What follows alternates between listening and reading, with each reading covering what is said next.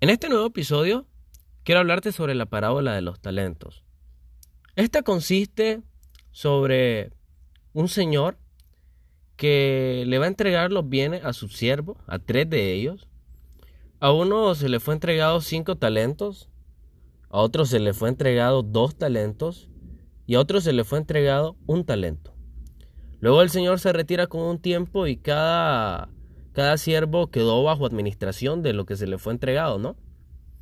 Pero cuando el Señor vuelve a pedir cuentas de aquello que le entregó, el que tenía cinco talentos negoció los cinco que tenía y produjo cinco más. De igual manera, el que tenía dos talentos negoció lo que tenía y produjo dos talentos más.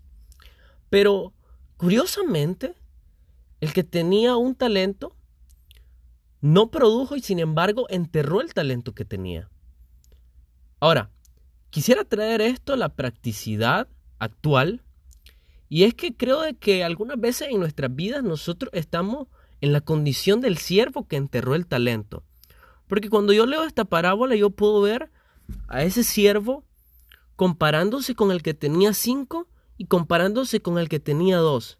Y al ver cómo ellos negociaban y cómo administraban lo que tenían, Quizá él tuvo temor de eso porque él no tenía la cantidad que, que, los otros dos siervos tenían. Él solo tenía un talento.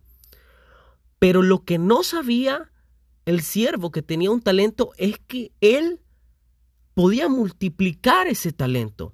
E incluso podía multiplicarlo más que el que tenía dos y más que el que tenía cinco. Pero por estarse comparando con el que tenía cinco y con el que tenía dos, se olvidó de lo que tenía él.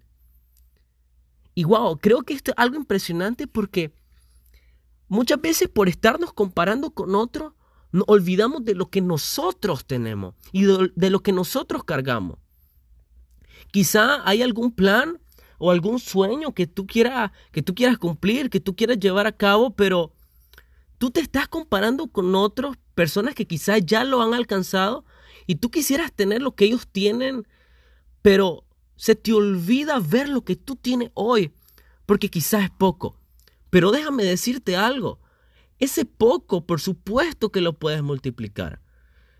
Eso poco que hoy tú tienes, puedes administrarlo de una manera impresionante y comenzarlo a multiplicar. Pero no lo puedes hacer bajo la mentalidad del siervo que tenía un talento. Porque si tú te comparas, tú pierdes más el tiempo viendo a otros que viendo todo el potencial que tú cargas. Deja de compararte y acciona.